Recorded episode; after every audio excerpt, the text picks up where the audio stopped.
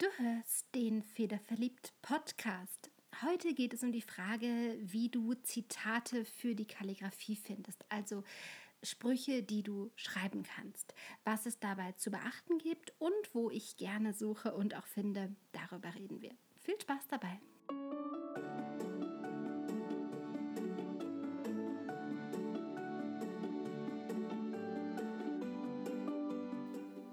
Willkommen beim Federverliebt Podcast, dem ersten deutschsprachigen Podcast für alle Themen rund ums schöne Schreiben. Mein Name ist Sabine Tack und ich bin seit einigen Jahren begeisterte Kalligrafin. Da ich liebend gerne Podcasts höre, auch beim Schreiben, habe ich irgendwann festgestellt, dass ich zu diesem einen Thema, dem Schönschreiben nämlich, keinen einzigen Podcast finden konnte. Naja, und so mache ich ihn eben selbst. Hier gibt es jede Woche eine neue Folge für alle Kalligraphen, für Brushpen-Verrückte und Schönschreiber. Von handfesten Anleitungen und How-Tos über geteilte Gedanken und meine Learnings finden sich bunt gemischte Themen für Anfänger und Fortgeschrittene.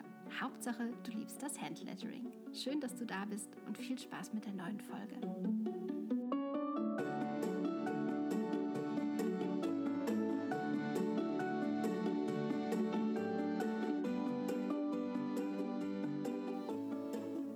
Hallo. Um Zitate für die Kalligrafie soll es heute also gehen. Vorab eine kleine Entschuldigung. Die letzten zwei Wochen waren ähm, ja das Leben eben. Ich hoffe, ähm, die ungeplanten Pausen werden sich den Sommer über nicht allzu sehr häufen. Um Zitate soll es also gehen. Das ist eine Frage, die mir immer wieder gestellt wird von Leuten häufig über Instagram. Ähm, ja, manchmal kriege ich auch E-Mails, wo finde ich die Zitate, die ich kalligrafiere. Und ich habe mir gedacht, ich nehme dazu einfach mal eine Folge auf, damit ich in Zukunft einfach ähm, jeden, der fragt, an Folge 152 verweisen kann. Vorweg eine ähm, Anmerkung. Ich bin keine Rechtsanwältin und das hier ist keine Rechtsberatung, auch wenn es gleich kurz um Recht und Rechte gehen wird und gehen muss. Informier dich bitte im Zweifelsfall selbst, frag deinen Anwalt um Rat im Zweifelsfall. Ich sag's nur mal vorneweg. Wenn es um die Frage von Zitaten geht, dann ist es zunächst mal ganz wichtig, sich klarzumachen, dass man nicht einfach so jedes Zitat, über das man irgendwo stolpert, hernehmen und schreiben und das dann veröffentlichen oder gar verkaufen kann. Was immer wichtig zu beachten ist, ist das Urheberrecht. Das Urheberrecht schützt geistige Schöpfungen und kreative Werke. Das können Texte sein, Musikstücke bzw. deren Kompositionen, das können Gemälde und andere Bilder sein, Fotos, das können aber auch bestimmte Fotomotive sein. So ist zum Beispiel die Lightshow am Eiffelturm geschützt, das wissen die wenigsten, ist aber so. Das können Filme sein, das können Aufführungen wie Konzerte oder auch Tanzaufführungen sein. Also alles, was in irgendeiner Form eine geistige Schöpfung bzw. ein kreatives Werk ist, ist erstmal urheberrechtlich geschützt. Für die heutige Folge schauen wir auf den Aspekt Texte. Macht dir aber bitte bewusst, ähm, dass zum Beispiel auch Layout-Ideen oder auch Schriften geschützt sein können. Ähm, ich hatte erst kürzlich wieder so einen Fall, wo jemand ein Stück, das ich auf Instagram geteilt hatte, abgeschrieben hat mit allen künstlerischen Entscheidungen, die ich im Laufe dieser Arbeit getroffen habe. Und ich weiß, warum ich jede getroffen habe. Und ich weiß, wie viele Stunden ich daran gearbeitet habe. Und die Person dachte nun, weil sie das ja selbst geschrieben hat, also selbst abgeschrieben hat, dass das Ganze überhaupt kein Thema, keine Urheberrechtsverletzung sei und dass ich mich auch gar nicht aufregen müsste. Doch musste ich, denn die Arbeit anderer zu kopieren ist stehlen. Und dass stehlen nicht in Ordnung ist, das muss ich niemandem erklären. Das hier an der Stelle wirklich nur so in Klammern erwähnt, aber es ist wirklich, wirklich wichtig, sich das klar zu machen. Kommen wir zurück zu den Zitaten und machen noch eine kurze abschließende Schleife ums Urheberrecht. Die Länge des Urheberrechts, die richtet sich nach der Lebensdauer des Menschen, dessen Werk geschützt ist, nicht nach dem Zeitpunkt der Entstehung dieses Werkes. Das ist ganz wichtig. Der Urheberrechtsschutz erlischt erst nach Ablauf einer Frist, die auf den Tod des Urhebers folgt. Das sind genau 70 Jahre. Diese 70 Jahre lang gehen die Rechte an der Urheberschaft auf die Erben über und erst danach ist ein Werk, in unserem Fall also ein Zitat, wieder gemeinfrei und darf genutzt werden. Bist du dir also unsicher, ob du ein Zitat nutzen darfst oder nicht, dann schau dir die Lebensdaten des Urhebers an. Liegt der Tod mehr als 70 Jahre zurück, dann darfst du das Zitat nutzen. Ist das nicht der Fall, sind die Worte noch immer urheberrechtsgeschützt. Und das heißt, wenn du die trotzdem nutzt, dann kannst du abgemahnt werden. Und das ist völlig rechtens. Diese Überlegung steht bei mir immer an erster Stelle, wenn ich Zitate auswähle. So wunderschön ein Satz, ein Gedanke, pff, zum Beispiel aus dem Jahr 1900, keine Ahnung, 69 auch sein mag. Ich werde das Zitat nicht verwenden, vor allem dann nicht, wenn ich erstens mein Werk auf Instagram oder sonst wo zeigen und damit veröffentlichen will oder aber zweitens, wenn ich etwas für jemanden in dessen Auftrag schreibe.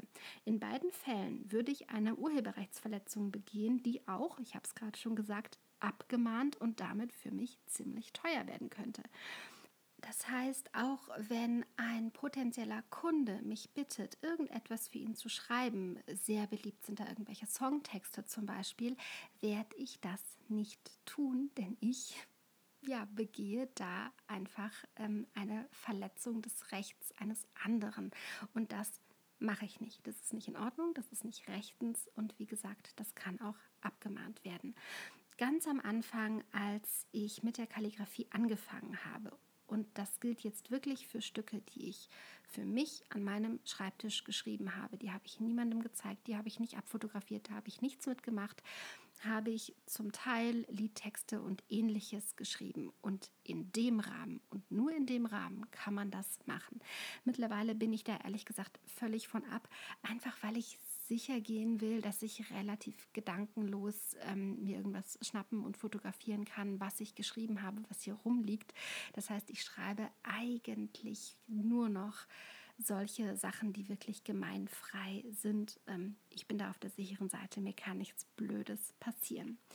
Dass du, wenn du einmal den Blick dafür geschärft hast, äh, so ziemlich überall Urheberrechtsverletzungen siehst, das ist übrigens kein Freifahrtschein, selbst welche zu begehen. Nur für den unwahrscheinlichen Fall, dass hier jemand ähm, so einen Gedanken hat wie, ach, das sehe ich überall, das wird schon in Ordnung sein. Ähm, ist es nicht. Das schützt übrigens auch vor Strafe nicht. Das wollte ich nur mal kurz gesagt haben. Also auch wenn du meinst, es müsste doch in Ordnung sein, weil du es überall siehst, es ist nicht in Ordnung.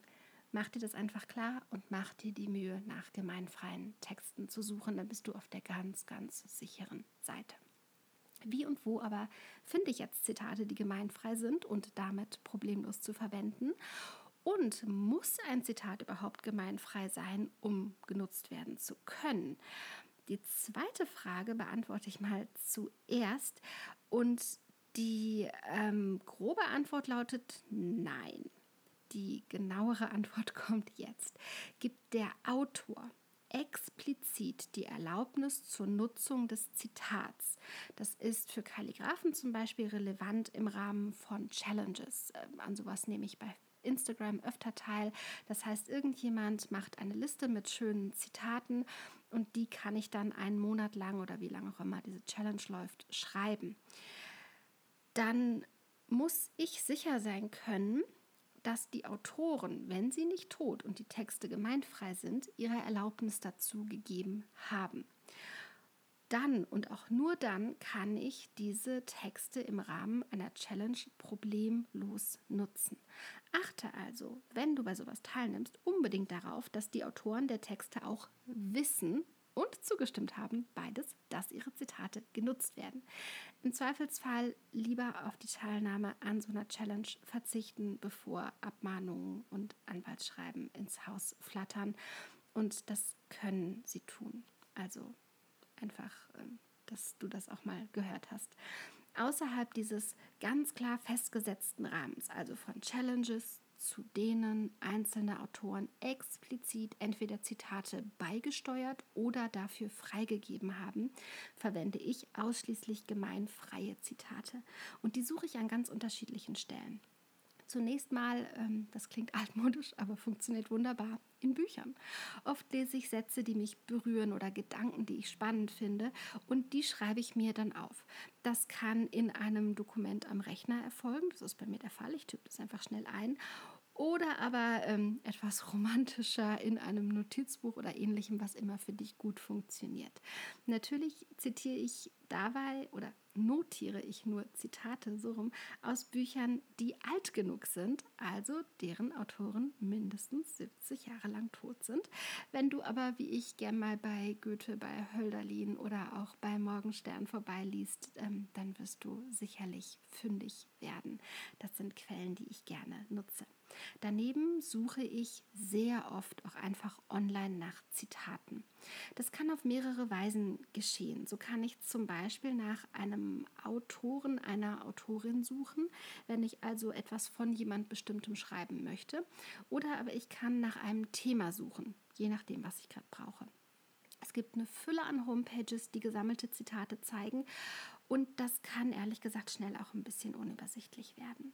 Deutschsprachige Zitate suche und finde ich sehr gerne auf der Seite aphorismen.de. Ich packe dir die Links in die Show Notes. Ähm, bei der man links in der Sidebar direkt den Punkt gemeinfreie Texte anklicken kann. Das heißt, wenn ich etwas suche, zum Beispiel über ein bestimmtes Thema, sagen wir mal Frühling, dann habe ich eine Trefferliste und links in der Sidebar ist ein Punkt gemeinfreie Texte, den klicke ich an und dann wird mir nur das angezeigt, was ich verwenden kann. Ich prüfe auch das nochmal, aber das macht das Leben sehr viel einfacher. Ähm, das mache ich, wie gesagt, besonders dann ganz gerne, wenn ich nach einem Zitat zu einem bestimmten Thema suche.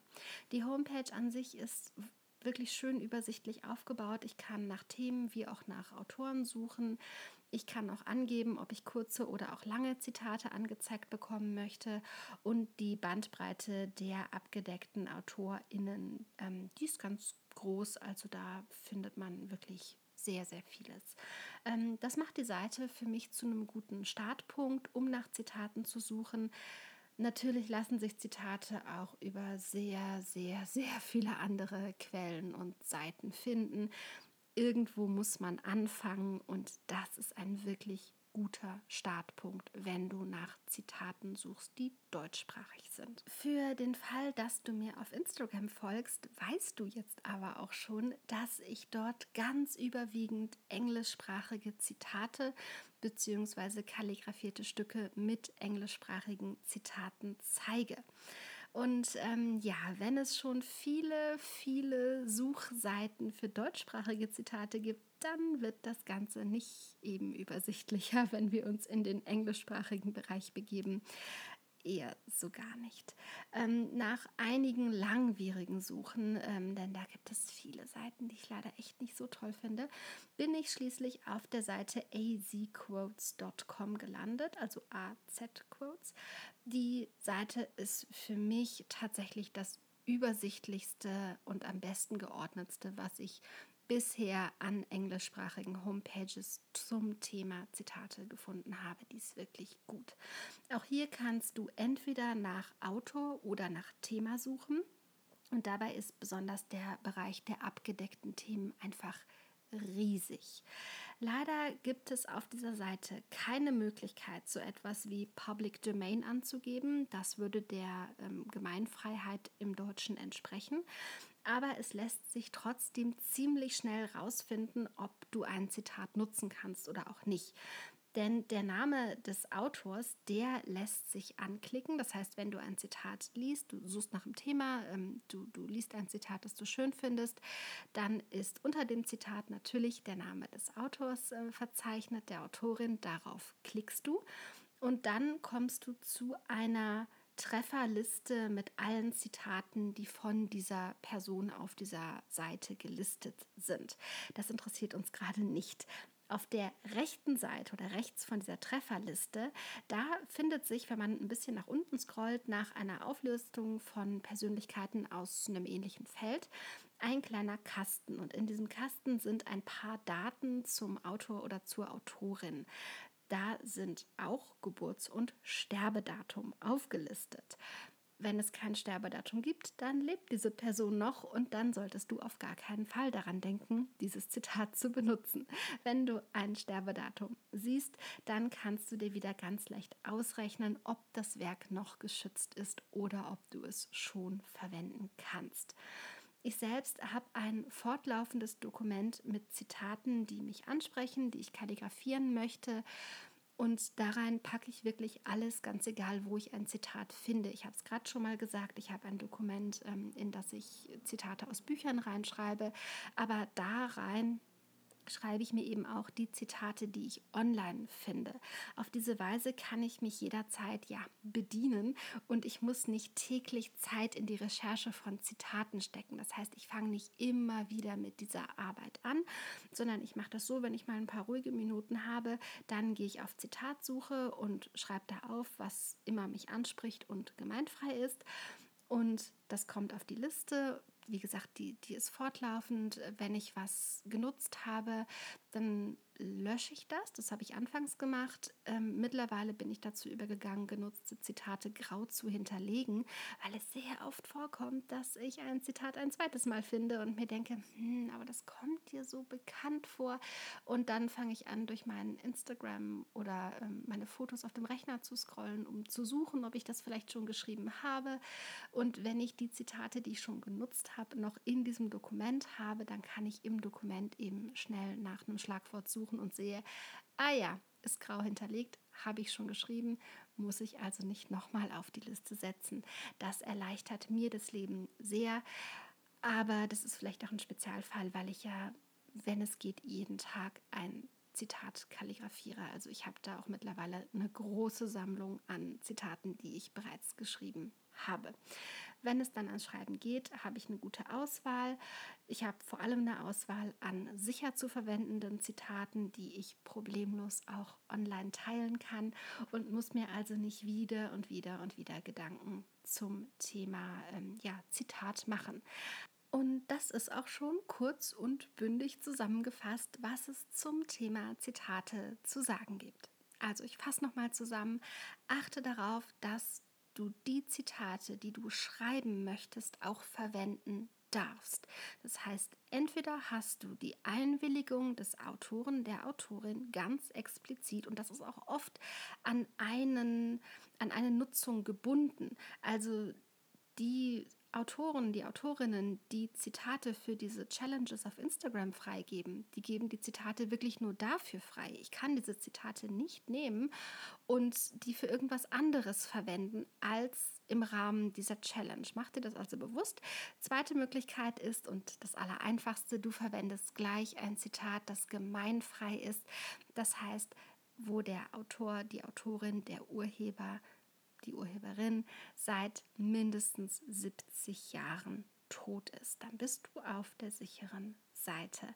Wenn du das nicht tust, solltest du dir klar sein, dass du eine Urheberrechtsverletzung begehst und solltest dich auch nicht wundern oder beschweren, falls sich darüber jemand bei dir beschwert oder dir eine Abmahnung schickt oder sonst irgendein Anwaltsschreiben. Das kann passieren. Das muss man sich klar machen. Meine liebsten zwei Quellen für Zitate oder meine drei Quellen sind neben Büchern die Homepage aphorismen.de. Da finde ich deutschsprachige Zitate oder aber auch azquotes.com. Da finde ich englischsprachige Zitate. Und darüber hinaus ist auch das ganze Internet voll von Zitaten. Ich hoffe, dir hat die Folge gefallen. Ich hoffe, ähm, ja, du konntest ein bisschen was daraus mitnehmen. Es war ja heute ein bisschen ernster, aber das ist eben auch was, worüber man sich Gedanken machen muss, denn so eine Urheberrechtsverletzung ist halt auch echt kein Kavaliersdelikt. Ich hoffe, du magst nächste Woche wieder einschalten und sag bis dahin ganz lieben Dank fürs Zuhören und bis zum nächsten Mal beim Federverliebt Podcast.